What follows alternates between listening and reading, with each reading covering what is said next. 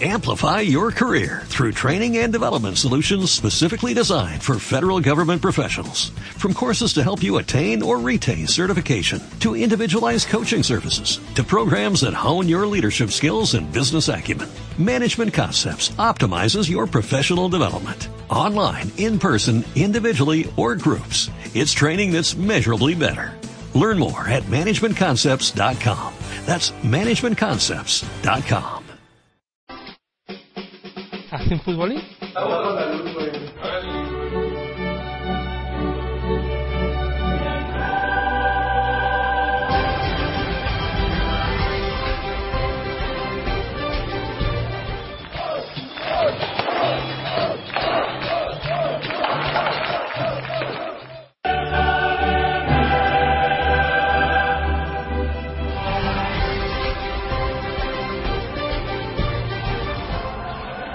Pero, ¿pero esto qué es? ¿Pero esto qué es? No, no, espera, espera. Empezamos PDR Champions, toda la previa de la UEFA Champions League y la UEFA Europa League en Pasión Deportiva Radio, tu radio deportiva online.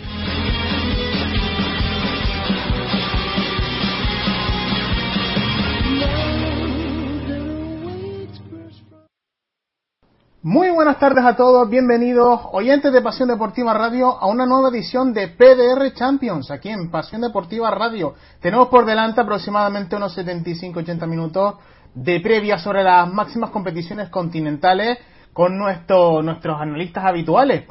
Y en primer lugar vamos a tratar primero el grueso de la jornada, pero antes de presentar el grueso presentamos a los colaboradores que tenemos hoy aquí en Pasión Deportiva Radio. Conmigo están Óscar Vergillo. Buenas tardes, Óscar. Buenas tardes, Sar. Un, un, placer volver a estar contigo, volver a compartir eh, radio, momento de, de micrófono y, y, mejor que un, un, programa de previa de Champions eh, para volver.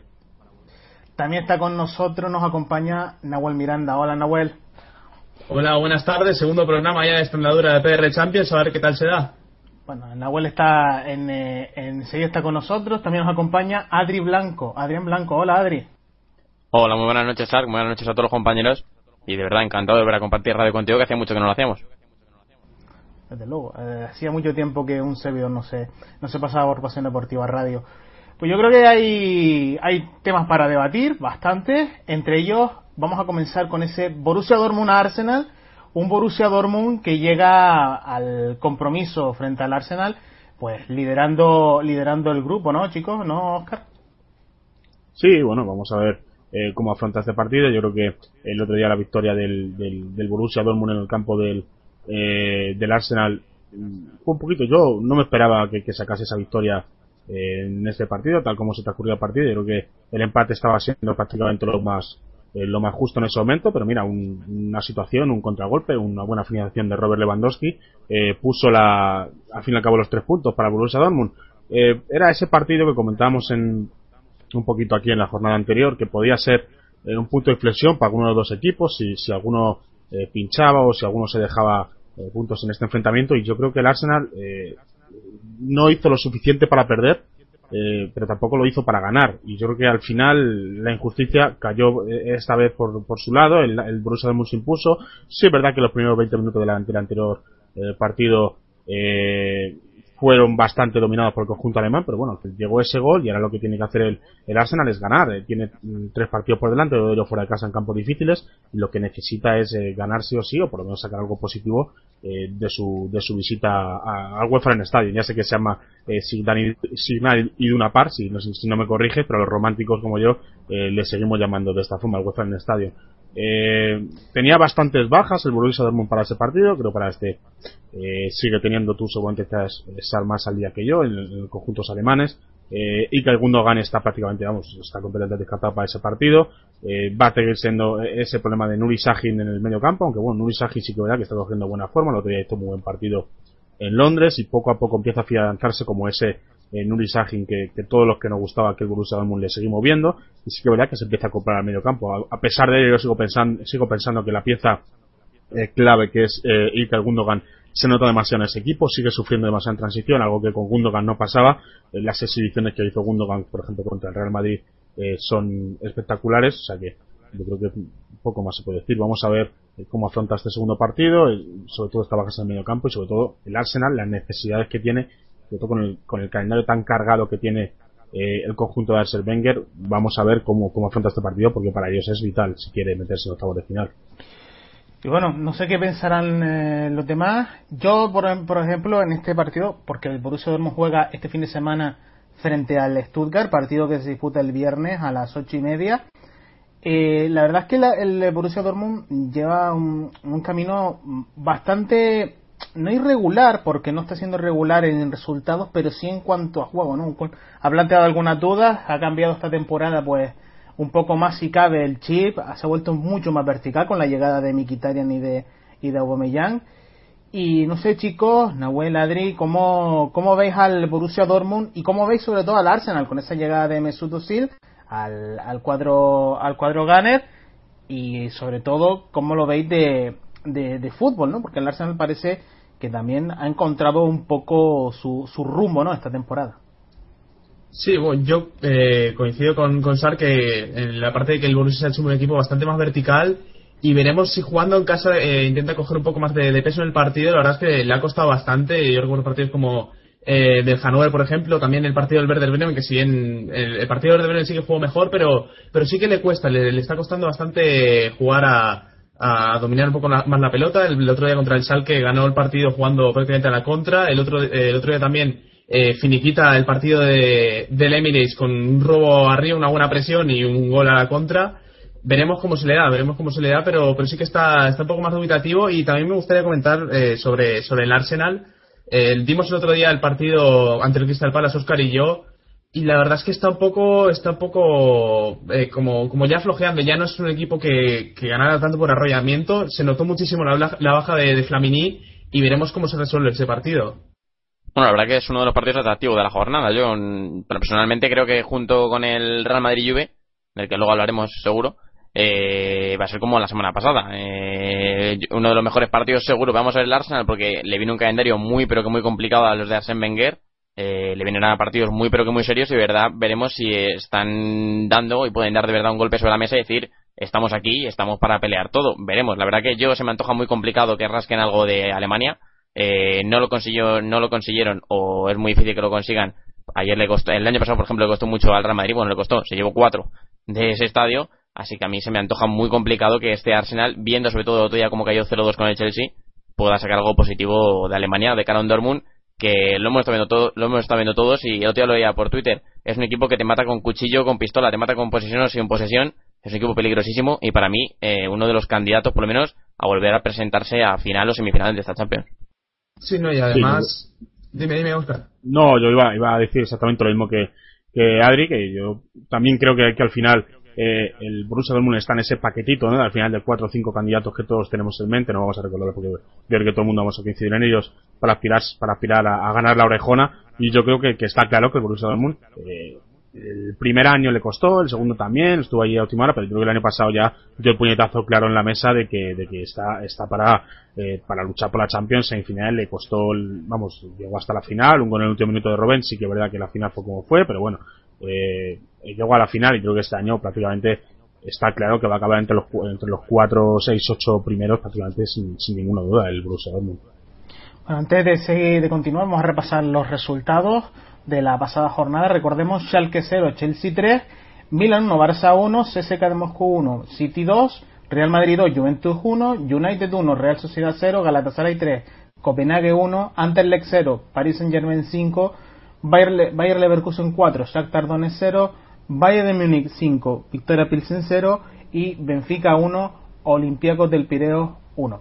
Pasamos, como hemos dicho, al siguiente partido donde eh, Nahuel, hoy que no está nuestro compañero Rafa Medel, nos va a cubrir este eh, partido, la breve este partido entre Barça y Milan, un Barça que viene de, de estar eh, bien en la liga porque se ha ganado al Real Madrid la, la semana pasada, se ha, sabido recomponer bien tras el, tras el clásico, también lidera el grupo, pese a que empataron en San Siro en un partido bastante malo, ¿no, Nahuel? Sí, bastante malo y la verdad es que al Barça se le suele atragantar las, las visitas a San Siro, ya no solo para jugar contra el Milan, sino también contra el Inter.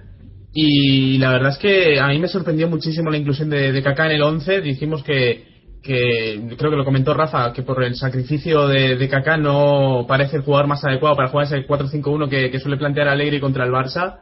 Y la verdad es que se salió, está muy comprometido.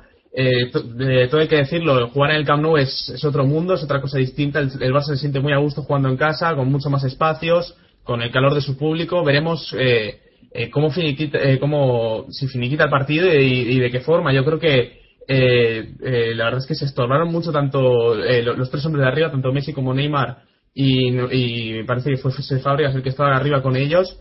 Eh, no sé eh, cómo, cómo plantear el partido Tata Martínez, porque está variando mucho el once y está jugando mucho con, con, las distintas variaciones del esquema. Sí, bueno, yo creo que es un partido en el que el Barcelona prácticamente va a sentenciar ya la clasificación. El Milan, como bien decíamos en el anterior partido, va, va, a, va a tener todavía que luchar un poquito más eh, con la segunda plaza, aunque al final no creo que tenga problemas. Sobre todo es un partido ya estos, los partidos en cuarta posición, en la jornada 4, ya dejan un poquito más de, duda, ¿no? Ya está todo bastante más despejado con respecto a, a quién se va a meter, quién se puede quedar fuera. Y yo creo que ese es un grupo en el que, a pesar de la importancia de este partido, sí que tienen los dos pinta de que al final van a ceder como primero y como segundo del grupo y deja un poquito el pozo de que eh, le falta algo al partido, a pesar de que son dos históricos, son eh, los equipos, bueno, el Milan es el segundo equipo que más Copa de Europa tiene, uno de los más historia tiene, otra cosa es el momento que esté pasando, pero a pesar de todo esto vimos las dificultades que le creó al Barcelona, una dificultad es un equipo eh, que estamos viendo que cuando le corren le hacen mucho daño. Fíjate que veníamos diciendo que, que hace poco el Barcelona, aunque le corrieran con la presión tan alta que hacía, eh, no dejaba espacio, no, no, te dejaba mover el balón, no te dejaba sacar el balón rápido. Y sí que es verdad que cada año eh, te deja correr un poquito más, te deja correr un poquito más. Y este año eh, ha tenido partidos en los que la mala suerte o, o la buena o el, o el, buen acierto de, Víctor Valdés, que para mí es una de las claves de este Barcelona, más allá de que se está hablando de, eh, de su defensa o de cierto momento. Yo creo que Víctor Valdés es una de las claves de, de, este Barcelona, más allá de Messi, de Alexis, de, eh, de Pedro, de, de Fábregas. Yo creo que estoy pensando lo mismo, que, que se está eh, infravalorando demasiado a Víctor Valdés y ha habido partidos decisivos como el de Milán, como el de Madrid, en los que Víctor Valdés ha, ha aparecido de, de, una forma para mí bastante buena. A mí sobre todo se, se me, me antoja, bueno, veremos cómo es Balotelli en el Camp Nou. No lo hemos visto todavía, no hemos visto todavía al italiano porque el año pasado recordemos que llegó en enero, llegó en Navidades y no pudo jugar porque jugó con el City la Champions. Eh, este año no pudo jugar la, no pudo jugar, bueno, sí pudo jugar un rato al final del partido, mejor dicho, pero no como titular y veremos cómo parte en el Camp Nou, veremos cómo parte Alegri seguramente. Ojito Alegri que ya lo hicimos, ya lo dijimos en el anterior programa. Se está jugando un poco el puesto, tiene un poco el agua al cuello y el otro día en la gacheta venía ya en la portada que, que tiene que conseguir resultados positivos en estos partidos que tiene ahora sobre todo este fin de semana contra la Fiorentina tiene el del Barça que estamos hablando ahora en, en tres semanas también. Eh, veremos el puesto de Alegri si no corre peligro o no después del partido del Camp Nou. Hombre, a mí se me antoja complicado que si pierde eh, le echen en este partido. Pero bueno, y sobre todo veremos, como digo, Balotelli, Kaká seguramente también parta como titular y arriba no sé si se acompañará Matri o Robinho como hizo en la ida. Pero bueno, es un Milán que para mí eh, me parece que es difícil que pueda sacar algo positivo del Camp Nou, tal y como viene el Barça y tal y como si empieza a funcionar, yo creo que no va a tener ningún problema el equipo del Tata Martino para sobrepasar a este Milán. Desde luego que el, que el Milan no es el de otros años, evidentemente, ni mucho menos el de Ancelotti. Ha pasado mucho, han pasado muchos jugadores también, y pese a que tienen eh, jugadores como Balotelli, como el, el, aporte también que está teniendo de Birsa, ¿no? Y, algunos refuerzos como el de Adil Rami para la saga, pues la verdad es que mm, no sigue sin dar con la tecla determinada. Además, en la liga italiana tiene muchísima competencia ya bien con el Nápoles, bien con el Inter, bien sobre todo con la Juve o con el Nápoles y la verdad es que ciertamente me se me antoja un poco y complicado como Adri que, que el Milan pues puntúe en, en, en, el Camp Nou sobre todo un equipo como el Barça que como bien dice Oscar está en un poco de en una época de transición no una época de donde se van a se va un poco quitando ideas de lo que ha sido con Guardiola, porque si bien Tito Villanova no lo había conseguido del todo, parece que Martino viene dispuesto a ello, y sobre todo mm, con un eh, equipo menos dependiente de Messi que, que, lo que veníamos viendo hasta ahora, ¿no? Y, eso, pues quieras o no, siempre fortalece un poco la, la moral de, de, del conjunto culé, ¿no, chicos? Sí, yo creo que es lo que tú comentas. Fíjate que se habla de que Barcelona, a pesar de que no está, se habla de que Messi no está apareciendo, no sé qué, bueno, te pones a mirar los números de Messi y alucinas, y dices, aquí viene un marciano y dice que este tío no está apareciendo, y, como dijo el otro día Tata Martino, no, no sé, no sé de qué estás hablando, y dices que no está apareciendo un tío que lleva los números que tiene, y es que la verdad, lo que pasa es que estamos acostumbrados a que Messi nos haga un hat-trick a todas las jornadas, y es lo que nos está pasando, pero lo que dice Sack es, es cierto, yo creo que Barcelona está empezando a asimilar eh, conceptos del Tata distintos a los que eh, tenía de, otro tipo de entrenador, seamos serios, no, es lo mismo el Tata que, a pesar de que lo, que nos han querido vender no son, no son exactamente los mismos conceptos, es otro juego totalmente distinto. El equipo de Guardiola no corría tanto como este equipo, no concedía tanto como este equipo. Mejor, peor, no me meto en ello, pero es distinto totalmente, como dice Sar, están asimilando conceptos en una época de transición en la que el equipo tiene que asimilar diferentes conceptos de juego y yo creo que cuando estás ganando lo asimilas de forma más rápida que cuando estás perdiendo y creo que eso también le está viniendo muy bien al Barcelona. A pesar de ello, eh, el, problema que tiene eh, el Milan es lo que decimos siempre. Yo eh, me pongo a mirar los dos equipos y, cada vez que el Milan viaja a Barcelona, menos de 4 o 5 no veo. Lo que pasa es que luego al final termina el partido. En Milán, últimamente el Barcelona no, no, no termina de rascar la victoria, lo recuerdo en las últimas temporadas. Y sí que es verdad que luego en el Camp el último partido, le faltó muy poco para al final caer eliminado el Barcelona en el octavo de final. No, además, yo lo que. parece, pasamos al siguiente encuentro que tenemos en, en Lisa, que tenemos aquí en el, en el documento, y es el Chelsea-Schalke. Un Chelsea que, eh, si bien parece que con Mourinho, con la segunda vuelta de Mourinho, eh, se está sentando poco a poco otra vez como el equipo vertical, vertiginoso, como prefieren llamarlo, de clásico que ha sido, que ha sido siempre, ¿no? Sobre todo en su época más exitosa y con jugadores de un individuo con individualidades de, de, gran nivel, pero sigue sin cuajar exactamente lo que se llama un buen juego, ¿no? O por lo menos a lo que nos tiene acostumbrado Mourinho, ¿no? Sigue dependiendo de esas individualidades, estamos viendo a un Torres muy activo y muy bien, muy bien de forma y ante todo mm, frente a un Schalke que bueno, si bien cayó allí en eh, viene dos derrotas consecutivas, ¿no? Frente al Dortmund en, en el derby del Ruhr y, y, frente al propio Chelsea, ¿no? En, en casa, en el Belty, ambas derrotas en el Belty Arena. Y bueno, yo creo que el Chelsea va a ir sin, sin presión, porque no es el, obviamente el favorito del grupo. Sí que creo que ese es el segundo clasificado y yo creo que aquí hay dos, dos líderes claros, pero ojo porque el Basilea también está apretando y puede jugarse la segunda plaza ahí con el conjunto suizo y, y eso pues a lo mejor puede, puede dar con los huesos del, del Schalke en Europa League, ¿no, chicos? Sí, bueno, yo creo que el, Chelsea, yo sigo pensando que el 0-3 de la ida es un resultado un tanto engañoso. No sé si vosotros habéis tenido la suerte de, de, ver el partido completo, pero eh, yo sigo pensando que el 0-3 fue excesivo. Al fin y al cabo el 0-2 viene de una, una, jugada, un claro error defensivo del Schalke. Creo que es una jugada lateral o un saque de esquina eh, erróneamente defendido, luego es un mal pase de Azar que con el mal control de Fernando Torres hace eh, perfecta, vamos, hace mal a la salida del portero y, se queda al final la puerta vacía. Yo sigo pensando que ese partido es excesivo, el 0-3.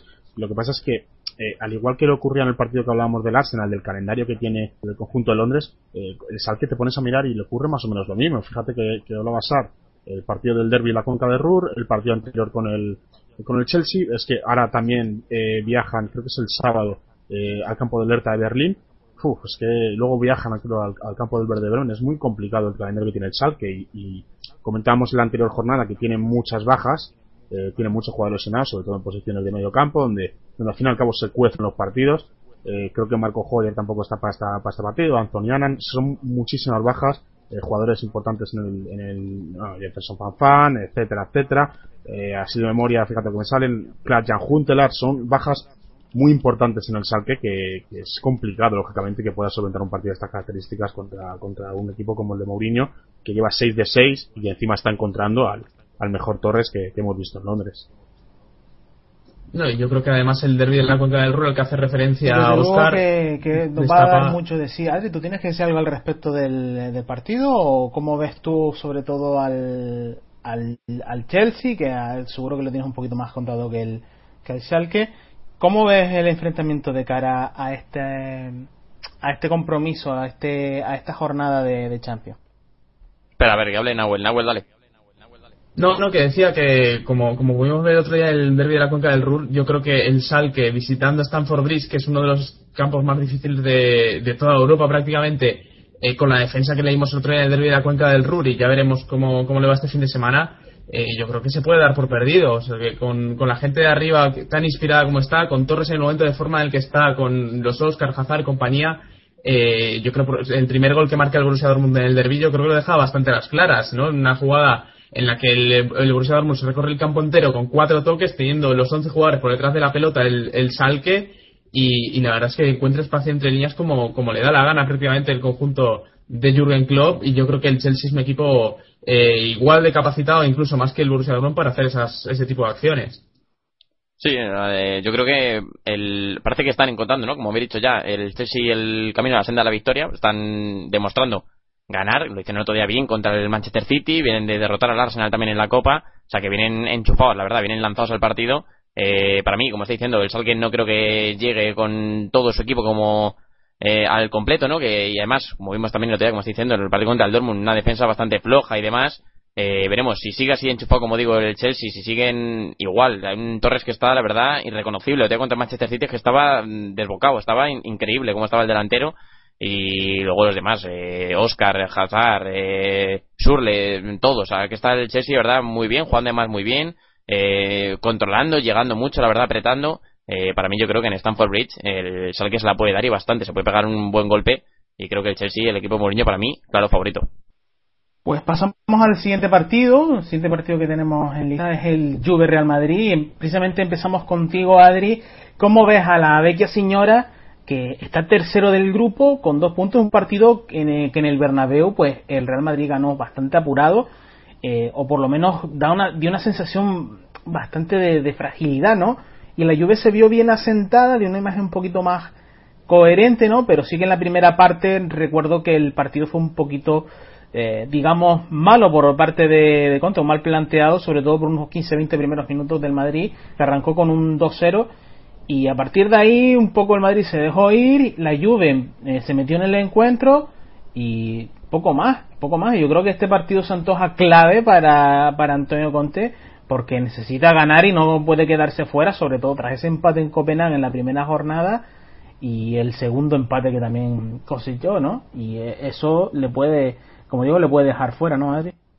Sí, la que es un partido que se la juegan y mucho. Los de Conte es un partido vital y se la van a jugar contra nada más y menos que el Real Madrid. O sea, tendrán que sacar cosas muy positivas y no las van a sacar aquí contra el Real Madrid en, en Turquía contra el Galatasaray y bueno, luego en Turín contra el Copenhague, que bueno, en el Copenhague se tendría, se tendría que ganar, tendría que ganarlo la Juventus, porque sí, porque es en casa y no pueden fallar, y es que en Turquía sacar algo es bastante complicado, así que aquí contra el Real Madrid deberán puntuar mínimo. Parece que están empezando otra vez a volver un poco a su buen juego, un poco a la buena presión que hacen, que es lo que se basa la Juve, presionar, apretar arriba, intentar el robar y salir con velocidad, o si no, el plan B, bueno, o el plan A mejor dicho, es que pase el balón por Pirlo, demás, elaborar la jugada y que arriba, arriba los TV Llorente, mmm, quien juegue, eh, que meta gol, o sea, que clave las ocasiones.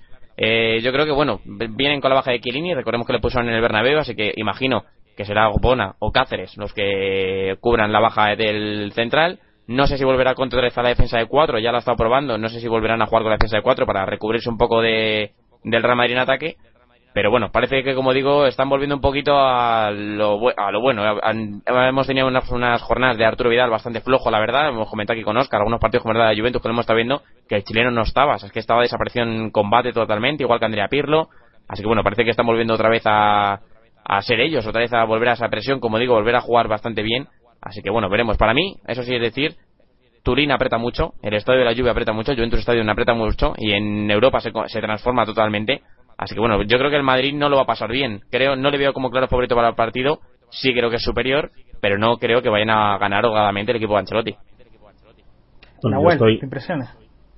Nahuel, Nahuel. Ahora, ahora te... Sí, sí, no, yo la verdad he coincido bastante con Adri. Creo que Juventus Stadium, a pesar de, de, ser de los, de los estadios más pequeños de los, de los grandes equipos europeos, de los grandes aspirantes a esta, Europa, a esta Champions League, perdón, eh, es un estadio que aprieta una barbaridad. De, lo vimos el año pasado en las eliminatorias, tanto contra, eh, sobre todo contra el Celtic, eh, con aquel tifo inmenso ocupando todo el, todo el campo.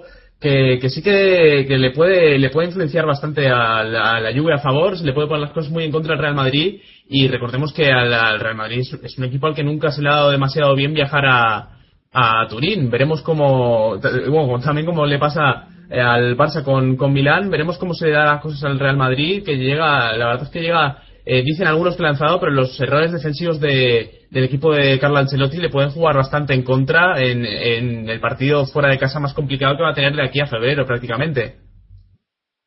Sí, totalmente con, con Nahuel y, un poquito también al hilo de lo que comentaba antes Adri. Eh, yo creo que, que el Madrid en, Turín lo pasa bastante mal. Yo he estado en Turín un par de veces viendo al Madrid, esta vez también voy a estar y, yo creo que es un campo en el que eh, no, no lo termina de pasar bien, a pesar de que hemos hablado igual que antes el Barcelona-Milán, a pesar de que ha habido momentos en los que la diferencia entre ambos equipos ha sido abismales en ciertos momentos de, la historia, eh, luego ha llegado allí y, se ha encontrado con lo que se ha encontrado, con, un, un, terreno totalmente hostil, un, un partido totalmente distinto a lo que se esperaba y al final ha acabado sucumbiendo. Vamos a ver por qué ahora el Madrid no llega, llega con pocas urgencias, lleva 3 de 3. La Juventus necesita eh, ganar imperiosamente. Otra cosa que no sea la victoria lo va a pasar mal, y más teniendo en cuenta el, resultado del otro grupo que luego comentaremos, eh, el del partido de Galatasaray con el Copenhague. Eh, todo lo que, no, que no sea la victoria para la vecchia señora va a ser un balapalo tremendo para, para el conjunto de Turín, porque quedar fuera a estas alturas en el grupo, en un grupo que quitando el Real Madrid el resto no son para nada complicados sería un, fracaso tremendo para Antonio Conte y yo creo que eso, que el, partido se, se lee desde el prisma de, la necesidad del, de la victoria por parte del, del, conjunto turinés. A raíz de ahí vamos a ver cómo se cómo enfoca el Real Madrid un partido, tiene un, ha tenido un calendario bastante complicado también, muchos partidos seguidos de liga, el, el clásico, el partido de día también con el, con la Juventus, el equipo también está empezando, o sea que eh, son partidos en los que puede salir cualquier tipo de cosa, o sea que vamos a esperar, vamos a ver el partido, sobre todo con la necesidad esa de que la Juventus todo lo que no sea ganar, creo que lo va a pasar mal de, aquí a que termine la fase de grupo de. Pues vamos a hacer un pequeño descanso y vamos a pasar luego a, los partidos de, donde requieren un debate un poquito más abierto. Eh, ese Real Sociedad Manchester United, Nápoles, Nápoles Marsella, Zenit, Porto, Olympique Benfica y Shakhtar Bayer Leverkusen.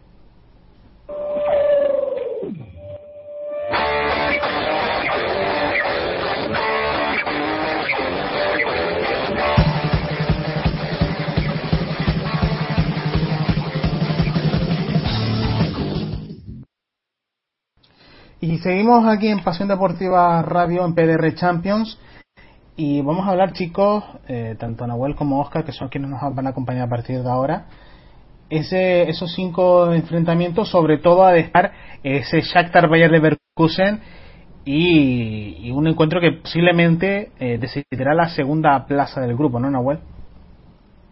Sí, sí, efectivamente, efectivamente veremos, eh, veremos sobre todo cómo se le da el, partido al, al Bayer Leverkusen. La verdad es que lo solventó con bastante comodidad, 4-0 en el partido de ida eh, pero es que viajar a, Ucrania, un viaje bastante largo, el Bayern Leverkusen que también está aguantando el tirón de, Bayern Múnich y Borussia Dortmund en la Bundesliga, veremos cómo compagina ambas competiciones. De momento parece que está saliendo bastante airoso, tiene eh, recambios de gran calidad como, como Enre Chan, que está siendo prácticamente un, eh, un gran comodín para el Bayern Leverkusen, de gente como Reinhardt, como Gonzalo Castro están rotando bien en el centro del campo, Simon Roffels está eh, bastante, bastante goleador las últimas jornadas. Y lo que digo, veremos cómo será el Bayern Leverkusen, que de sacar, yo creo que con un empate en, Donetsk tendría bastante a su favor para poder pasar a la siguiente fase.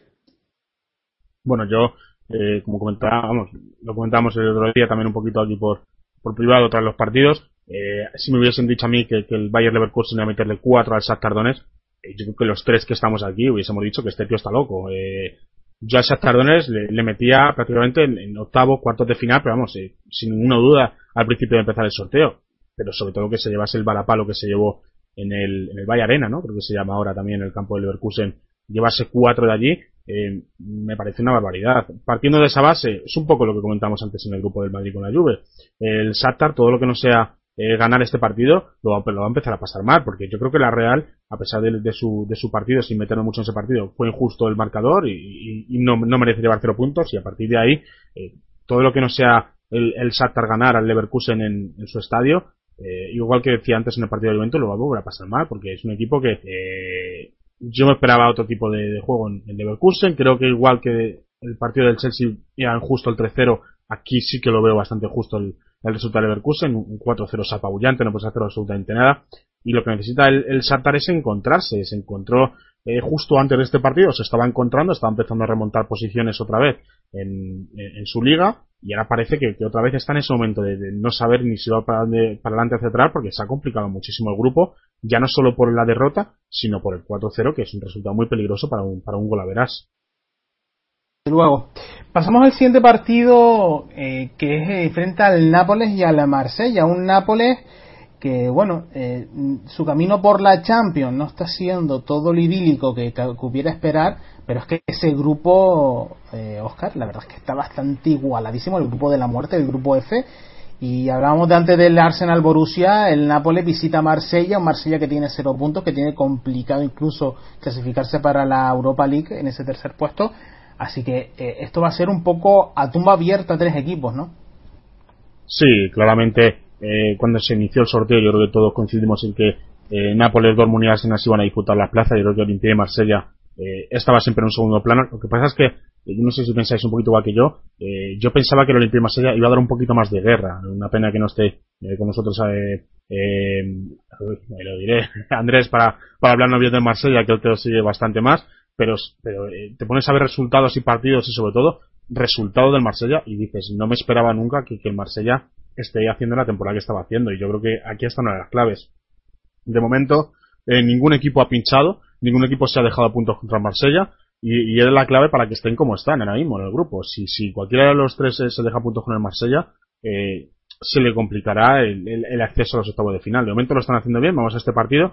Eh, sí que es verdad que el Nápoles al final tuvo el partido un poquito más para allá, los últimos minutos, ese gol a última hora en el que no pudo hacer nada Reina, pero bueno, eh, parece que el Nápoles con Rafa Benítez, yo lo comentaba con Rafa Benítez que a mí Rafa Benítez no es un entrenador que, me enamore, pero sí que es verdad que para, eliminatorias, para torneos de este tipo, sigo pensando que es el mejor entrenador posible, porque te prepara los partidos meticulosamente bien. Otra cosa es que te guste más o te guste menos, pero te prepara los partidos de manera meticulosa y para, para competiciones de este estilo eh, se, se, nota y se, se ve que Rafa Benítez es el entrenador perfecto. Para competiciones domésticas, una liga, a la larga, eh, sí que es verdad que a mí no termina de convencerme, pero para eliminatorias a doble partido donde los goles cuenta, yo creo que está claro que, que, que, que Rafa Benítez es un entrenador ideal. Eh, no sé qué pensará Nahuel de este partido, él también conociendo un poquito más la liga alemana que, yo, pero yo sigo pensando que, el Nápoles, pues, eh, si gana este partido, va a ser complicado que no, que no acceda a los octavos de final, Nahuel. además yo creo que, bueno, lo comenté por error en el programa, el primer programa que hicimos, yo creo que un partido en San Paolo no es el más apropiado para, el más propenso, digamos, para que el Nápoles se deje puntos y menos contra el Marsella que está mostrando muy poquita cosa. Eh, yo creo que aparte de, de por lo que por lo que tengo visto eh, está funcionando muy mal el equipo. Se decía mucho del peso que podían coger los hermanos Allego y demás pero pero se le está viendo eh, bastante poco bastante poco. Y estos a diferencia de Messi como como comentaba Oscar no no tiene unas cifras tampoco para, para, para sorprender a nadie. Eh, la verdad es que creo que, que el Nápoles ya sobre todo en la, la papeleta de Juan E. Velodrome le queda un solo partido al Marsella en, el, en, el, en su campo en Francia, que es contra el Borussia Dortmund, me parece que es en la última jornada. Y la verdad es que yo creo que se, se va a marchar de vacío de esta, de esta Champions League porque el, el Borussia Dortmund luchará hasta el último momento, imagino, en la, la primera plaza. Yo personalmente eh, creo que Arsenal y, y, Borussia Dortmund son los que se van a meter a la siguiente fase y, yo creo que en ese partido jugándose todo como se lo juega el Borussia no, no creo que pueda sacar nada en Francia y tampoco como visitante el Marsella que como digo es un rival muy endeble sí totalmente eh, confirmando lo que dice Nahuel que no no no termina de no termino de verle al, al, conjunto del Marsella eh, está está bastante más abajo y creo que eh, es eh, prácticamente lo veo imposible, como dice Nahuel, que, que, que, cualquier equipo se deje puntos contra Marsella. Yo creo que esta es una de las claves y que al final eh, se va a terminar definiendo todo entre, entre sus propios partidos, entre los partidos directos. Pasamos al siguiente partido, el siguiente partido que enfrenta al Zenit de San Petersburgo y al Oporto, eh, ambos equipos en lucha por intentar eh, meterse en la, en la siguiente ronda y la verdad es que el Oporto me ha decepcionado un poquito en este en esta liga de campeones porque yo le esperaba un poquito bastante más competitivo, ¿no? Sobre todo que un serio candidato a la segunda plaza. Sí, sí, o sea, este es un duelo decisivo para, para esta segunda plaza. El Zenit, la verdad es que hizo bastante, eh, como ya le pasará al, al Bayer Leverkusen, hizo bastante por, por conseguir esa segunda plaza ganando en, en Dodragao.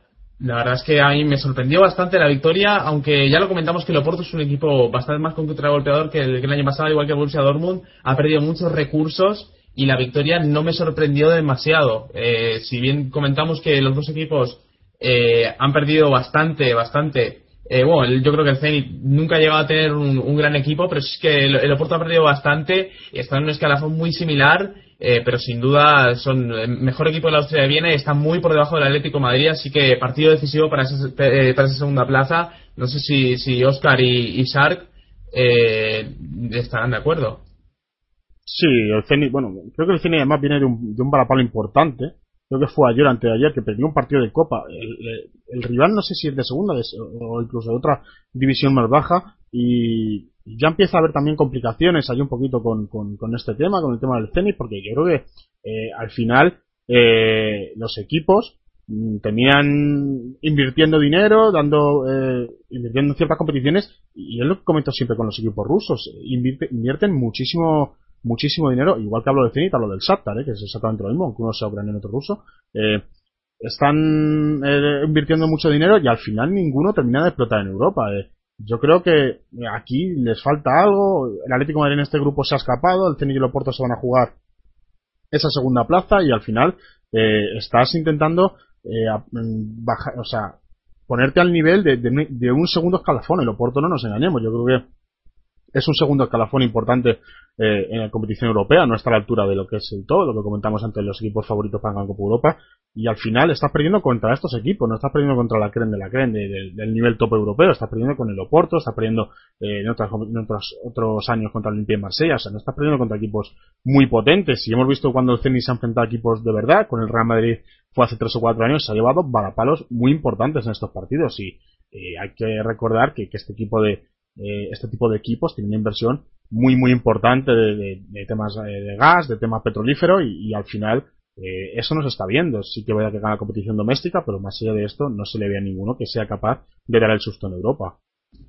No, y además, además es que, es que es eso, como dice Oscar, es un segundo escalafón bastante importante y, claro, no se traduce en, triunfos. Es que es verdad que, eh, ya lo comentamos en otro programa, el Oporto vende a James Rodríguez en verano, el Oporto vende a Hulk hace dos veranos, vende también este verano a Jaume Moutinho, que para mí es un jugador clave en el, desarrollo del juego de este Oporto.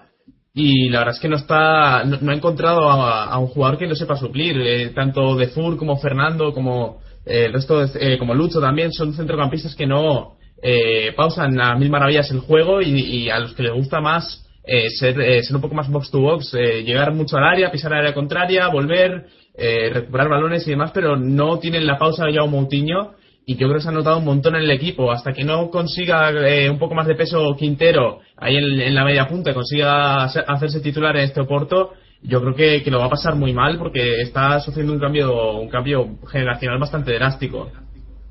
Hombre, chicos, yo no sé, yo no sé qué pensáis vosotros, pero a mí particularmente también me chirré un poco la baja de James Martínez. Y es verdad que Quintero debería tener un poquito más de protagonismo, ¿no?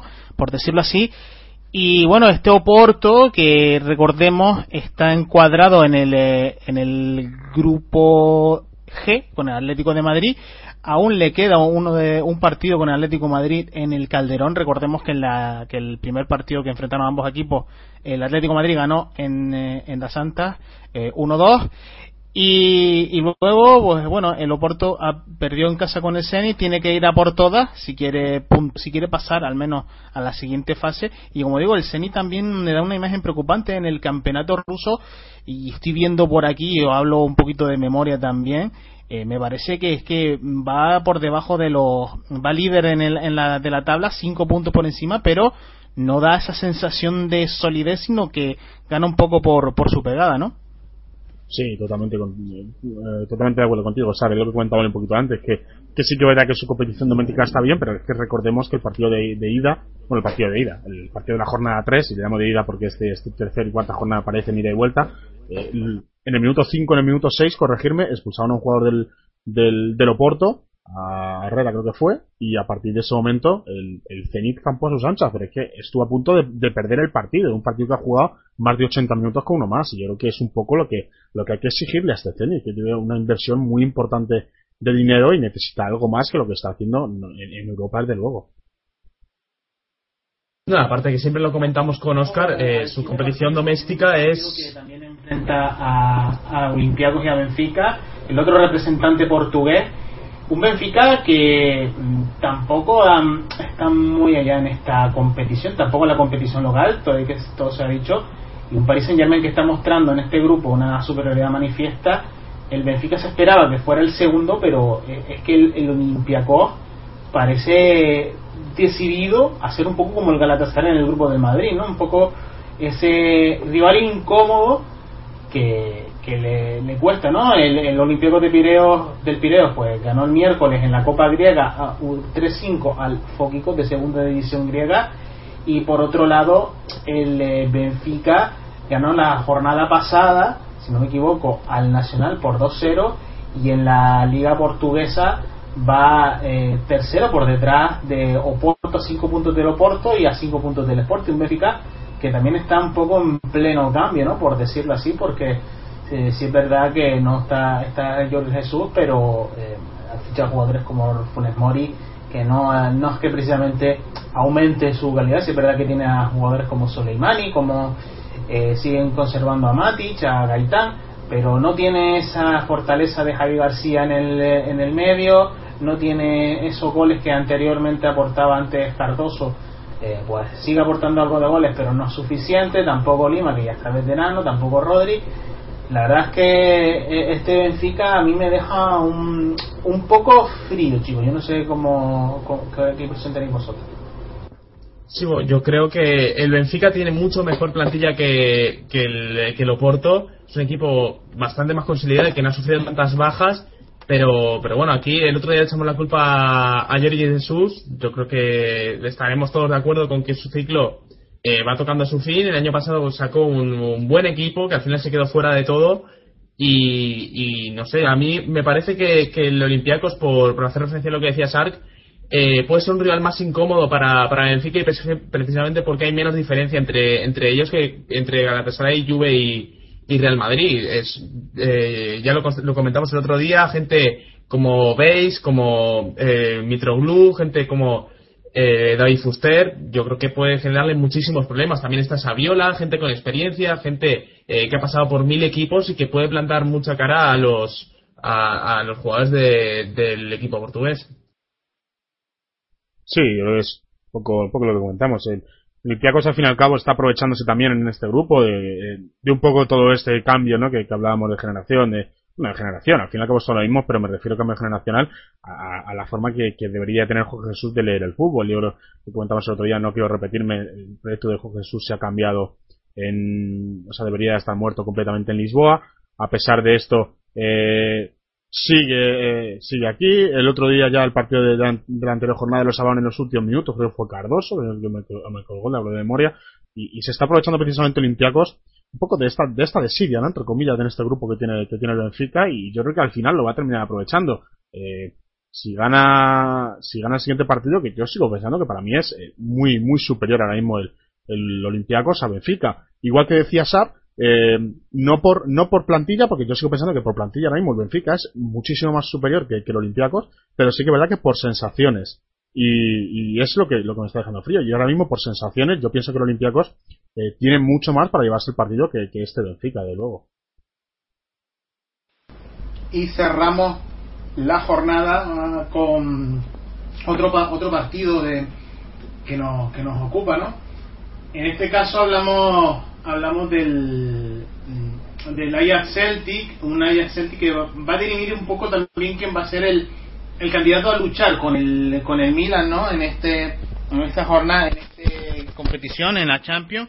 Y la verdad es que mm, no sé chicos el Ajax me ha dado mm, peores sensaciones que nunca porque la liga holandesa está más igualada pero por por, por lo mala por lo la baja calidad digamos así de sus defensas y que van eh, pasando año tras año no que van ocurriendo año tras año la calidad va bajando las iguala un poco más las fuerzas y el Celtic pues sorprendentemente con su, eh, digamos, rígido esquema defensivo, ¿no?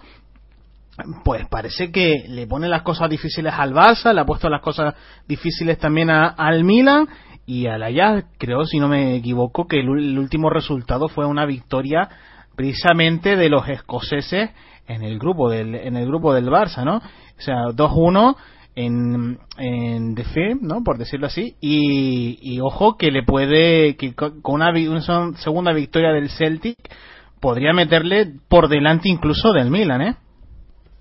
Sí, sí, no, totalmente de acuerdo contigo. Yo lo que comentábamos antes que, que, que el Celtic, bueno, ya hay una mítica frase que, que, no quiero recordar mucho porque parece muy oportunista o ventaxista ahora, pero yo recuerdo una frase de, Paco Gémez, me daría vergüenza jugar como el Celtic. Pues oye, yo no sé si me daría vergüenza, pero oye, aquí hay un equipo que, que, está sacando resultados y está demostrando cosas en Europa y, si hay un equipo a, aplaudir ahora mismo en Europa, yo sigo pensando que es el Celtic. Señores, es que el Celtic está eh, luchando contra un Barcelona, contra un Milan y contra un Ajax, que son tres campeones de Europa, eh, con presupuestos muchísimo mayores que ellos, con ligas con muchísima más dificultad que la suya, y le sigue poniendo en, jaque. Ya el partido de Barcelona lo sacó el Barcelona como lo sacó, el partido de, de, Milán fue, como fue, o sea que eh, sigo pensando lo mismo. Si hay alguien a aplaudir ahora mismo en Europa, ese es el equipo de Celtic, el equipo de Lennon, de Lennon, perdón. Y bueno, vamos a ver esta jornada, a ver lo que ocurre, vamos a ver si eh, se sobrepone un poquito a, yo creo que a esto, al, poder meterse con tres puntos y prácticamente sentenciar ya, eh, o sea, con seis puntos, sacar tres puntos y sacar seis, y sentenciar ya eh, la clasificación para, para UEFA Europa League, porque yo creo que sacando 6 puntos está prácticamente en, en UEFA Europa League como tercero, incluso disputar la segunda plaza a un, a un Milan todavía con el enfrentamiento que tienen. No, pues yo ahí voy a discrepar, Oscar, porque es que recordemos, este verano tenemos el más claro ejemplo, el Celtic ficha a, a Borrichter dos millones y medio y el Celtic es uno de esos equipos que acude a la liga holandesa, en este caso al Ajax, para poder reforzarse. Eh, yo lo, no, no sé cómo, cómo, lo verás tú, pero yo, el Celtic sí que es verdad que lo, eh, coincidiremos en que lo vemos un equipo más rocoso, un equipo mucho más hecho, pero el Celtic económicamente me parece un equipo más poderoso que el Ajax. Sí, bueno, claro, está claro que, que más, más poderoso sí que es. Vamos, gasta más dinero, invierte más dinero, pero comparado con el Barcelona y con el Milán, eh, creo que creo que hay bastante diferencia. Quizá lo de lo del área sí que se me ha colado un poquito, pero comparado con el Milan y con el con el Barcelona hay bastante bastante diferencia con respecto a ellos. Y, yo creo que luchar o competir como está haciendo el, este Celtic con estos dos colosos europeos, creo que es creo que es de aplaudir. Sin duda se trata de dos, dos rivales, dos equipos que puede que ah, independientemente de lo que pase porque si gana el Ajax pues se va a poner un poquito más apretado el grupo pero si gana finalmente el Celtic si consigue la victoria en en el Amsterdam Arena pues ojo porque ahí se la va a tener que jugar con el Milan y me parece que van a tener que jugársela en Escocia. Así que eh, ojito con, con ese grupo. Ahora pasamos a, a otro bloque bloque de partidos que son un poco partidos de, del montón son el Atleti, Atlético de Madrid, Austria de Viena, Manchester City, CSK, Victoria Pilsen Bayern y Ajax Celtic. Como Adri nos, nos ha abandonado un momento, no está aquí ahora mismo, mm, comentamos rápidamente el Atlético de Madrid, Austria de Viena ante todo. Yo creo que eh, aquí no hay mucho mucho más que pescar, ¿no? Yo creo que el Atlético de Madrid es claro favorito, está en plena forma y, me parece que el equipo Simeone puede conseguir su cuarta victoria consecutiva. Sí, su cuarta victoria consecutiva, que si, sumamos los partidos de liga y demás, eh, no son consecutivas, pero me parece que son eh, todas menos las del español. Es que es, una barbaridad lo que hace este hombre con, un equipo que yo creo eh, no es tan bueno como, como le consigue como consigue exprimirlo el Cholo Simeone. Siempre ha tenido inmensidad de problemas defensivos en el Atlético de Madrid eh, me acuerdo en los primeros compases de, la estancia de Cholo Simeone en el, banquillo del Atleti que solía empatar muchos partidos del acero, empezó construyendo un equipo desde atrás muy sólido en defensa, con esa eh, gran presión lateral y, al final ha construido un equipo que es una, es una máquina. se lo escuchaba el otro día a los compañeros de, Ecos del Balón que el Atlético de Madrid prácticamente a, contra cualquier equipo que, juegue en las eliminatorias, pues yo creo que pasará sobradísimamente este, esta fase de grupos eh, le va a poner las cosas muy difíciles, sea el campeón de, la Serie A, campeón de la Bundesliga, campeón de la Premier. Es que eh, no tiene complejos el, el conjunto colchonero y veremos cómo se desenvuelve. Yo tengo curiosidad por, por ver a este equipo en el mes de marzo. No, exactamente igual que tú, Nahuel. Es una de las cosas que estoy comentando eh, con varios amigos a, a raíz de, de, las sensaciones que está ofreciendo el Atlético de Madrid y que yo quiero ver a este equipo también eh, cuando lleguen partidos eh, de competición mucho más importantes que, sí que es verdad que, el grupo eh, tiene lo que tiene, pero sí que es verdad que no tiene la importancia de los rivales que, por ejemplo, sí que están teniendo Barcelona, Atlético Madrid, o sea, Barcelona, Real Madrid, o, por ejemplo, Real Sociedad, por no, por no irnos muy lejos. Y sí que es verdad que lo que quiero, lo que quiero ver un poquito es esto, el, el equipo cómo va a estar a final de temporada, porque yo sigo pensando que este nivel físico eh, es muy muy complicado. Es que, como tú bien dices, es eh, la frase para mí es esta: es exprimir al equipo al límite. Y, y, es que lo está consiguiendo el Cholo, es que no se le puede reprochar absolutamente nada al equipo de Simeone. No, y además, eh, cabe comentar que el Cholo Simeone y, y, el, y, su preparador físico, el eh, profesor Herrera, me parece que es que, que se llama, compatriota mío, por cierto, es eh, la verdad que juegan muy bien con, con aquello de los de los picos de rendimiento físico y la verdad es que el Cholo Simeone ya lo ha preparado todo bastante bien la, la temporada pasada para tener uno de los picos de forma a principio de temporada, escaparse de los equipos de digamos de la, de la zona noble de, la tabla como son Valencia, Sevilla, etcétera que, que podían hacerle sombra por, por la tercera plaza y luego otro pico de forma final de temporada para poder afrontar esa, esa final de Copa del Rey que al final se llevaron. Yo creo que también está jugando bastante bien con eso y, y ahora eh, estamos hablando de un equipo que con, con los fichajes de este verano, con eh, los eh, sí, que perdieron a Falcao, llegan dos jugadores para la delantera como son Villa y Leo Baptistao, también llega gente para la defensa como Alderweireld, gente como Guilabogui para el centro del campo. Eh, yo creo que es una plantilla bastante más eh, profunda y le va a dar bastante juego a, a Simeone de aquí a final de temporada. Bueno, Atlético de Madrid, Austria de Viena. Pasamos rápidamente ya a, otros, a los otros partidos de, que hemos considerado del montón, por decirlo así. Entre el Manchester City y el CSK del, del montón, entre comillas, porque estamos hablando siempre de la competición eh, más eh, con más prestigio del mundo, ¿no? que es la Champions League. Como decimos, Oscar, te toca a ti en, este, en esta ocasión hablarnos un poquito de cómo está el City de Pellegrini, que se va a medir al CSK y yo creo que va a medir también un poco sus opciones de cara al pase a la siguiente fase, ya que yo creo que el Bayern de Múnich está muy por encima del, del resto del grupo, ¿no? Sí, bueno, yo creo que actualmente el Bayern Múnich está por encima no solo de este grupo, sino como tú creo que me dará la razón, quizá un peldaño más incluso por encima de, del resto del, de los equipos europeos. Eh, o sea que en eso prácticamente no se le puede reprochar nada a Manchester City a la hora de competir contra contra Bayern Múnich. Yo creo que este partido viene un poco también enrarecido por eh, el tema de la sanción a la afición del CSK, los gritos racistas sobre Yaya Touré, que si el CSK dice que no, que si Yaya Touré la ha denunciado, y también este partido viene un poco enrarecido por este, por este tema. Vimos eh, los problemas que tuvo el Manchester City en Moscú. Creo, hay, hay una jugada en el minuto 92, 91 de, de partido que saca eh, Hart con el pie, en un remate creo que es de Keisuke Honda, creo que es de Keisuke Honda, sí, en el minuto 92, que, hubiese eh, significado el 2-2 eh, estarían los dos equipos ahora mismo con cuatro puntos, teniendo toda la vuelta por delante. Y fíjate lo que puede cambiar el, el, completamente. Una jugada en último minuto que saca tu portero con el pie tras eh, rechazar en, en, en, el, en, el, defensa. Bueno, vamos a ver cómo, cómo afronta este partido. Yo sigo pensando que en, que en Manchester el, el CSK lo va a tener muy complicado. Creo que eh, el City es un equipo muy fuerte en casa, ya no solo en Inglaterra, también en Europa. Y que va a ser complicado que, que, el, que el CSK saque algo en el Etihad eh, sí que verdad, igual que comentamos antes con el grupo del, del Milan y el Barça, que sacando el City esta victoria eh, ya prácticamente asegura una segunda plaza porque es complicado que cualquiera de los dos lleguen a, a esas posiciones y más teniendo un equipo enfrente como es el Bayern Múnich que sinceramente es una, es una completa pisonadora la verdad.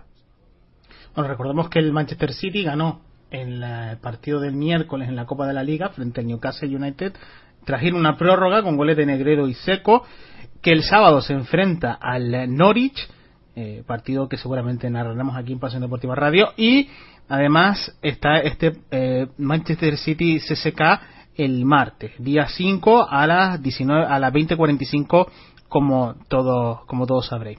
Pasamos al siguiente rápidamente al siguiente partido, que es el eh, bueno, ya yo creo que no hay mucho que hablar tampoco de esto, que es el Victoria Pilsen Bayern eh, Nahuel, eh, el Bayern, como comentaba Oscar, un poco apisonadora ¿no? Del, de, de, lo que ha sido este inicio de temporada. Sí es verdad que aún tiene algunas pequeñas lagunas, algunas dudas, pero sí es verdad que empieza a carburar eh, matizado por Pep Guardiola, ¿no?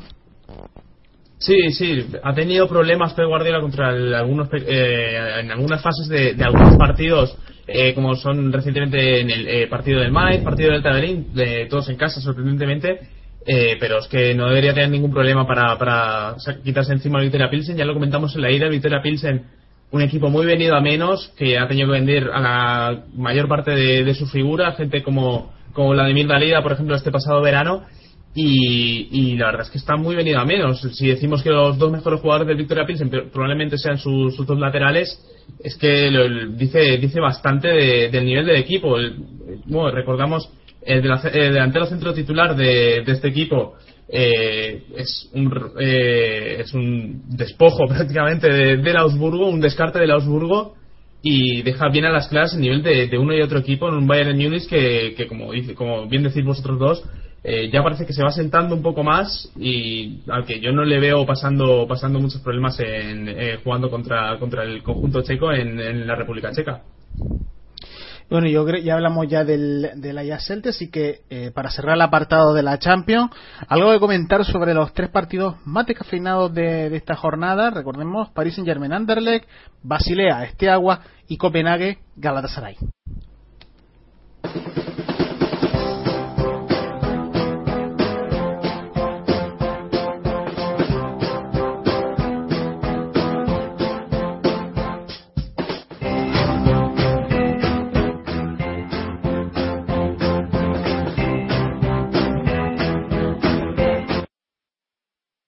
Rápido repaso, chicos.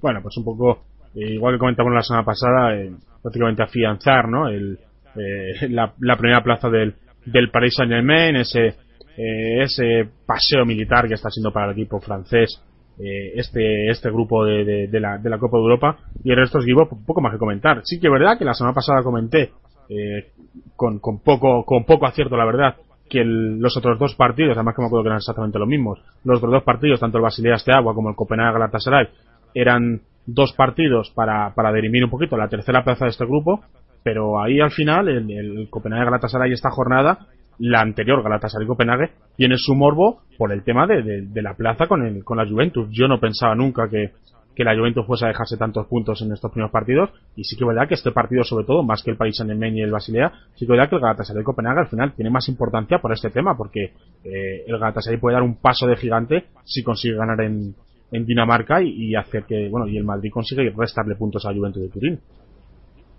Sí, yo creo que de todos estos, bueno, el PSG obviamente es el que más eh, opciones tiene de pasar, pero de eh, estos equipos que están peleándose entre la segunda y tercera plaza con algún equipo grande, yo creo que el Galatasaray, como dice Oscar, es el que más posibilidades tiene de meterse, eh, sobre todo teniendo en cuenta que la Juve juega contra el Real Madrid, que si la Juve no puntúa y el Galatasaray gana, se pone por delante y el Galatasaray tiene su partido en Turquía contra la Juventus pendiente. Eh, también es cierto que tiene que viajar en la penúltima jornada al Bernabéu pero pero yo creo que, que si el Galatasaray consigue ganar a Copenhague y a, la Juventus eh, cuando, cuando viaje a, a Turquía, yo creo que se meten en, en, los octavos de final, lo que sería la gran sorpresa de esta fase de grupos por el momento. Luego comentar eh, sobre, sobre el partido del Basilea, el Estado de Bucarest a mí me parece el rival más flojo de esta, de esta UEFA Champions League, pese a que por nombre sí que es un equipo grande, lo poco que lo he visto eh, no me ha gustado absolutamente nada. No, no le veo recursos ni, ni ofensivos ni defensivos como para, para inquietar ni siquiera a este, a este Basilea. Y, veremos eh, veremos cómo se le da al, Basilea. Sí que es cierto que empataron el partido de ida, pero, pero bueno, el Basilea eh, yo creo que se ha dejado de ir bastante porque esa victoria del Salque en Suiza yo creo que le quitaba prácticamente todas las opciones de pasar a la siguiente fase. Basilea que ganó, recordemos, no en, no en no en Alemania sino en Inglaterra, ganó al Chelsea, por eso tiene cuatro puntos a dos puntos del Schalke y que eh, posiblemente si gana eh, pasa el Schalke porque el Chelsea es favorito, aunque nunca se sabe en esta Champions League lo que lo que puede pasar, ¿no? Pero sí es verdad que el Basilea tiene bastantes opciones de eh, clasificarse incluso como segundo. Ya recordamos que el equipo suizo ya ha hecho alguna que otra machada en, la Champions League, incluso llegando a cuartos de final, dejando fuera entre otros al Manchester United en la liguilla de en la liguilla hace dos años, ¿no? Y, eso, pues, eh, conviene recordarlo porque siempre hay una pequeña sorpresa y el Basilea, pues ya eh, me parece que empieza a dejar de ser un poco sorpresa referente al partido del Esteagua. Luego, en referencia a los otros dos partidos, rápidamente el Paris Saint Germain, yo creo que está ahora mismo en, un, en un momento de forma bastante, bastante bueno. Lo refrenda no solo en la Champions League, sino también en la Liga Francesa, que la lidera, además con, con cierta ventaja con sobre, sobre el Mónaco, empatado con el Mónaco, mejor dicho, y con dos puntos de ventaja sobre el Lille, pero eh, ha ganado siete de los once partidos, ¿no? Que, y ha marcado 20, goles, o sea, mm, prácticamente eh, a, dos goles por partido, ¿no? Y, quieras o no, pues es un equipo con mucho gol y que ante un Anderlecht que junto a la Austria de Viena y al Steaua Bucarest me parecen sin duda los tres rivales junto al Copenhague también los cuatro rivales más flojitos de esta de esta Champions League. No, y además eh, no, eh, perdona Oscar, no, además me parece que el PSG los partidos que por juego no los ha sacado, por ejemplo, el partido del sábado pasado contra el, el San Etienne Va ganando el San Etienne 2 a 0, minuto 60 de partido, una roja al San Etienne y el PSG huele la sangre y Cavani mete dos goles, el segundo de ellos en el minuto 94 y resuelve eh, la papeleta, saca un punto de, un campo de los más complicados que hay en Francia y, yo creo que, es eso, que lo que no está consiguiendo por juego, que la verdad es que es bastante lo que está consiguiendo eh, Logan Blanc, eh, lo saca por, por pura pegada porque Ibrahimovic es la, la, estrella indiscutible de este equipo pero en la segunda línea viene gente como Cavani, viene gente como Pastore, viene gente como Lucas Moura, como Berratti, que, la verdad es que pueden solventarte un partido en cualquier momento. Sí, es un poco lo que comenta, lo que comentaba Sara, más allá de lo que él, él sí quería decir, que, que, con cierta ventaja, yo creo que más que, a diferencia de puntos, yo creo que se refería a sensaciones, ¿no? Y es lo que ofrece este Paris Saint-Germain, ofrece una sensación de, de, seguridad, lo que comentaba también Nahuel, de que vamos perdiendo un partido con el, con el San y, vemos la posibilidad de hacer algo y es que nos tiramos a la regular de lo que sea y vamos a por el partido y lo remontamos, lo empatamos, lo ganamos, lo que haga falta y es un poco lo que comenta eh, Sar. Sí que es verdad que la diferencia en puntos no es tanta porque están empatados ya dos puntos del segundo, pero sí es la sensación que ofrece el equipo y ahí sí que creo que tiene una ventaja muy relativa, o sea, con bastante diferencia con respecto al Mónaco. El problema de este equipo, vamos a ver la competición europea, vamos a ver la, Copa de Europa, vamos a ver cómo desgasta. El Mónaco no tiene nada más, tiene un plantillón, ha habido mucho dinero invertido y ahí quizás sí que está el problema, pero a día de hoy las sensaciones que ofrece el Paris Saint-Germain, no nos confundamos, señores, están a la misma altura que, Real Madrid, Barcelona, eh, Borussia Dortmund y Bayern Munich para mí recordemos que el Paris Saint Germain recibe al Lorient de esta casa en casa, Lorient que está en la zona baja de la tabla francesa, mientras que el Anderlecht, que es el, rival más débil del grupo y uno de los más débiles de la aunque Irati no estaría de acuerdo, ¿no? Pero de los más débiles de la de la liga de la liga de campeones eh, está ahora mismo quinto en la tabla en Bélgica. Recordamos que en Bélgica luego hay playoffs, pero está quinto en la tabla, lo cual resulta sorprendente ya que el estándar de Liege y el Genk en Bélgica se están distanciando bastante. O sea, eso habla mucho también de la baja sensible de Biglia, de, de Matías Suárez también, que se ha lesionado recientemente, y el andar le está tirando de gente joven, ¿no? Y, y eso yo creo que le está pesando no solo en la Champions League, sino también en el propio campeonato local.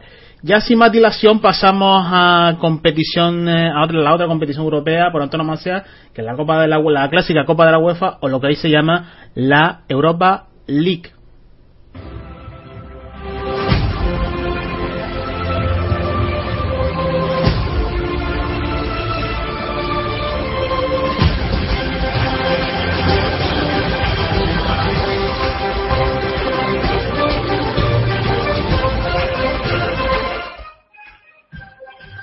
Vamos con los partidos más importantes rápidamente, eh, que son los, los hemos seleccionado entre el equipo de Pasión Deportiva Radio en PDR Champion, Ruby Wigan, París, eh, París, perdón, PSV Dinamo Zagreb y Estándar de Lieja, Red Bull Salzburgo. Comenzamos con ese partido entre el Rubin Kazan y el Wigan, un Wigan de la segunda división que yo creo que está sorprendiendo a propios extraños, ¿no, chicos?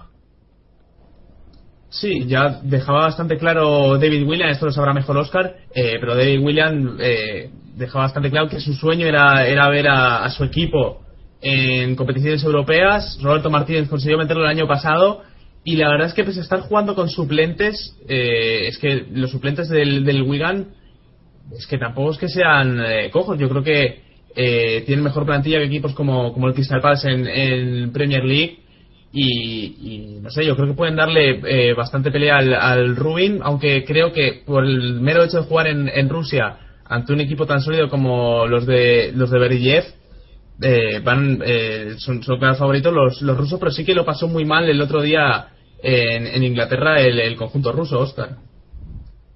Sí, bueno, se, se adelantó yo creo también el, conjunto del Rubin, pero es que a mí lo que me sorprende sobre todo es eh, la diferencia que hay en el Wigan eh, con respecto a la competición europea con respecto a la, a bueno a la Champions iba a decir la liga inglesa la, a la Champions y creo que no creo que no pasa de la décima posición en, Inglaterra ahora mientras comento lo, voy buscando creo que no pasa Décimo segunda Oscar decimosegundo o sea estamos hablando de que un equipo eh, con los buenos números que está presentando en esta competición continental va el decimosegundo en la segunda división inglesa yo creo que es un ejemplo de lo que está haciendo Owen Coyle con este equipo. Yo creo que poco se le puede pedir. Está luchando contra el Rubin Kazan, un Rubin Kazan que aquí en España es eh, conocidísimo por todos los problemas que le ha planteado el equipo de, de, al Fútbol Club Barcelona y ahora el Wigan. Eh, el, otro día hubo momentos de auténtico asedio eh, sobre la portería del, equipo del conjunto ruso de, de. Sí, pero también hay que decir, Oscar, que el Rubin Kazan, por ejemplo, no está cayó el otro día frente al Vladivostok de categorías inferiores rusas por 4 a 2 y también en Premier League cayó en casa frente al, segundo de la liga el Motiv con lo cual eh, esto deja al eh, eh, ahora mismo si no si no me falla mitad, un poquito por debajo de la mitad del primero con 16 puntos. El equipo de Verdier tampoco es que esté y eso el Wigan lo puede aprovechar porque si es verdad que el Rubin es conocido por su, idiosincrasia un poco rico, por ese esquema tan defensivo, bien pues si no me equivoco se eliminaron o, pusieron en problemas a Atlético de Madrid también. Y, claro eh, tener en cuenta esto también porque los equipos en Europa dan una especie de cambio mm, bestial en Europa League y bueno, y con lo que tú dices de yo el Wigan esta temporada, pues yo no la sigo, a ser sincero. Sí es verdad que segundo, decimos tercero, me corre mismo. La verdad es que el Wigan que Huddersfield Town en, en su jornada y, tiene la posibilidad de un poco de recortar eh, diferencias, porque sí es verdad que si bien tiene 16 puntos, está a 7 puntos de la zona de promoción de ascenso. Ahora mismo eh, con un partido hay que decirlo. Pasamos al siguiente entre el París, el París, vuelvo otra vez a confundirme, entre el, el PSV Eindhoven y el Dinamo de Zagreb. Un PSV Eindhoven que, como habíamos dicho antes en el caso de Laia, la liga holandesa, eh, cada vez nivel, representación Europa, y cada vez con, con una sensación de, de, pobreza, o al menos esa es mi sensación eh, con respecto a otros años, ¿no? Si es verdad que el PSU ahora mismo es segundo de su grupo, el grupo B, con eh, cuatro puntos, pero juega contra Zagreb que sí con los mismos puntos, ¿no? Mientras Chernomorets se miden en el eh, otro partido del grupo B.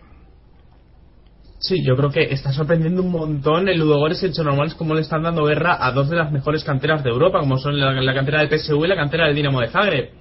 El Ludogorets, recordemos, eh, va primero con pleno de victorias en, un grupo con eh, que si bien no es un equipo muy conocido es eh, es una liga eh, bastante bastante mayor como es la eh, la liga ucraniana es una liga en, constante crecimiento perdona Nahuel el Ludogorets es de la liga mm, búlgara Sí, sí No, pero me refiero al Chornomorets. Ah, Chornomorets. Sí, sí. Y es eso, es que al final un equipo búlgaro que también eh, se está poniendo bastante de moda. El Bote que eh, se cargó el estudio en, segunda fase previa de, Europa League, si no me equivoco. Eh, la verdad es que están, están plantando cara, están plantando cara, están desplazando un poco a los equipos más, más clásicos de, la Liga Búlgara, como son el, el Levski y el, y el CSK y, bueno, ese duelo entre Ludogorets y Sonomores va a decir bastante lo que va a ser este grupo ante PSV Eindhoven y un Dinamo de Zagreb que tampoco lo están pasando bien en la competición doméstica y están bastante distraídos por, por este factor, creo yo. Bueno, recordemos que el, que el Chornomore visita la casa del Karpati en Ucrania y por parte del eh, Ludogorets, que va segundo, el, el va cuarto en la liga ucraniana, el Ludogorets ganó la semana pasada al Chernomorets con Z y esta vez le visita uno de los grandes de la capital de Bulgaria, el Slavia de Sofía. Por lo tanto, eh, tienen, tienen un poquito, pues, eh, las cosas un poquito complicadas, ¿no? En, en, Europa. Seguimos con el eh, otro partido destacado de la jornada. El estándar de Lieja se mide al Red Bull Salzburgo. Dos equipos, el estándar de Lieja, como hemos dicho antes, cuando nombramos al que está el líder de la liga belga, y el Red Bull Salzburgo pues sigue su camino triunfal también en la liga austriaca que de esto seguro que nos podría hablar mejor Antonio Aragoneses ¿no?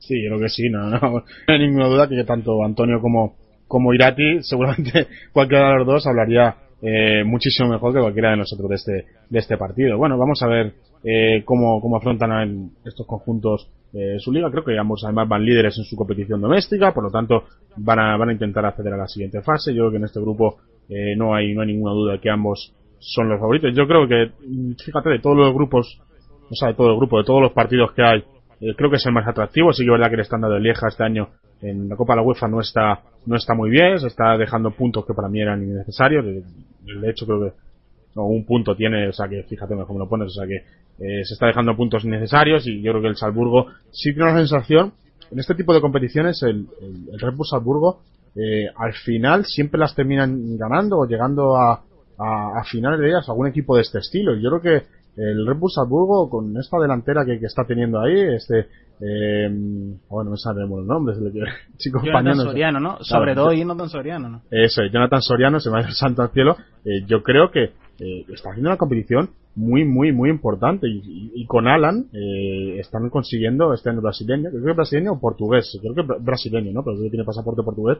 Están haciendo una dupla muy, muy interesante. Y lo comentaba el otro día con, con Antonio Aragonés, es un, vamos, eh, ha seguido de la, de la Liga Austriaca, todo el mundo lo conoce eh, de la Liga Austriaca en España. Y, yo creo que eh, ahí poquito a poquito, pasito a pasito, en este grupo de momento está intratable. En la Liga Austriaca creo que también va líder eh, con bastante solvencia sobre, sobre el segundo. Yo creo que, que, estamos hablando de un equipo que puede incluso dar el sustituto a la hora de, la fase defensiva jugar de esta competición. ¿eh?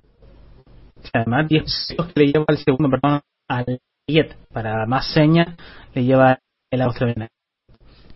No, creo que tiene el Red Bull tiene cuatro o cinco jugadores que podrían jugar en cualquier equipo de zona media de, de una liga eh, como la Bundesliga, que suele pescar en este tipo de ligas como la austríaca, la, checa, gente como, como Kevin Campbell, que ya estuvo en Alemania, estuvo en el, en el Ale, en segunda división, si no me equivoco, André Ramalo, el propio Alan, Jonathan Soyen, que ya lo hemos comentado, Baron Berisa, el, que es Cristian Suárez, el lateral derecho, son gente que, eh, con bastantes recursos, también por la izquierda Sayo Mané, que aporta un poco más de, velocidad, tuve el, placer de comentar con, con Antonio algún partido en eh, fases previas de Champions League y, la verdad es que es un equipo bastante compacto, bastante compacto que eh, eh ya comentamos el caso del Zenit que invertía mucho de en el equipo, no invierte tanto el Red Bull sí en, eh, eh, digamos, eh, pero pero bueno, yo creo que es un equipo ya bastante bastante hecho en un proyecto que ya tiene sus, sus 4 o 5 años de, de,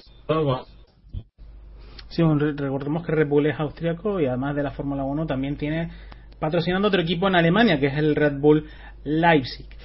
Eh, pues chicos, yo creo que vamos poniendo puntos finales eh, a esta este pasión deportiva a este pasión deportiva Radio Champions o PR Champions y para mí es placer estar aquí a, a los mandos, chicos, muchas gracias. Nada, el placer es nuestro. Esperamos eh, compartir micrófonos no solo aquí en, en, este programa de PR Champions, la segunda vez que lo hacemos, sino también en, futuros partidos, tanto de Copa de Europa como de, Copa de la UEFA, como en, como en ligas locales. Eh, esperar que, la gente haya disfrutado a pesar de el atropellado que, ha sido todo, pero bueno, eh, poco a poco intentando mejorar y sobre todo eh, que, que nos ayude para precisamente eso, para mejorar, lógicamente. Sí, la verdad es que un placer haber estado con vosotros. esperemos eh, poder completar un poco mejor la plantilla el, eh, el próximo día. Hemos tenido algunos eh, contratiempos, pero, pero la verdad trabajando para, para que la previa más eh, de Champions. Ya está ahora cuarto casi de, de programa que hemos tenido. Dar las gracias a Sal, a todos los oyentes de Pasión Deportiva Radio. Bueno, ya no han quitado las palabras, así que nos despedimos. Eh, hasta una próxima edición de Pasión, de, Pasión Deportiva Radio de PDR Champions, a esperar a, a las retransmisiones en directo de los partidos de, la, de las ligas locales. Les dejamos la compañía. Sigan la programación de Pasión Deportiva Radio. Buenas noches.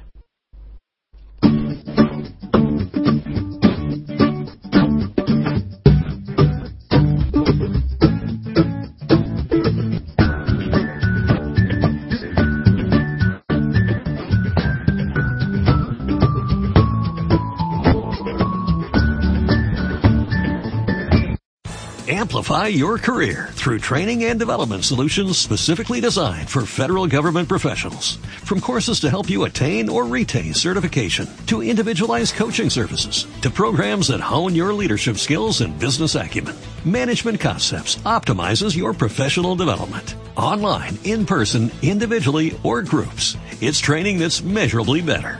Learn more at managementconcepts.com. That's managementconcepts.com.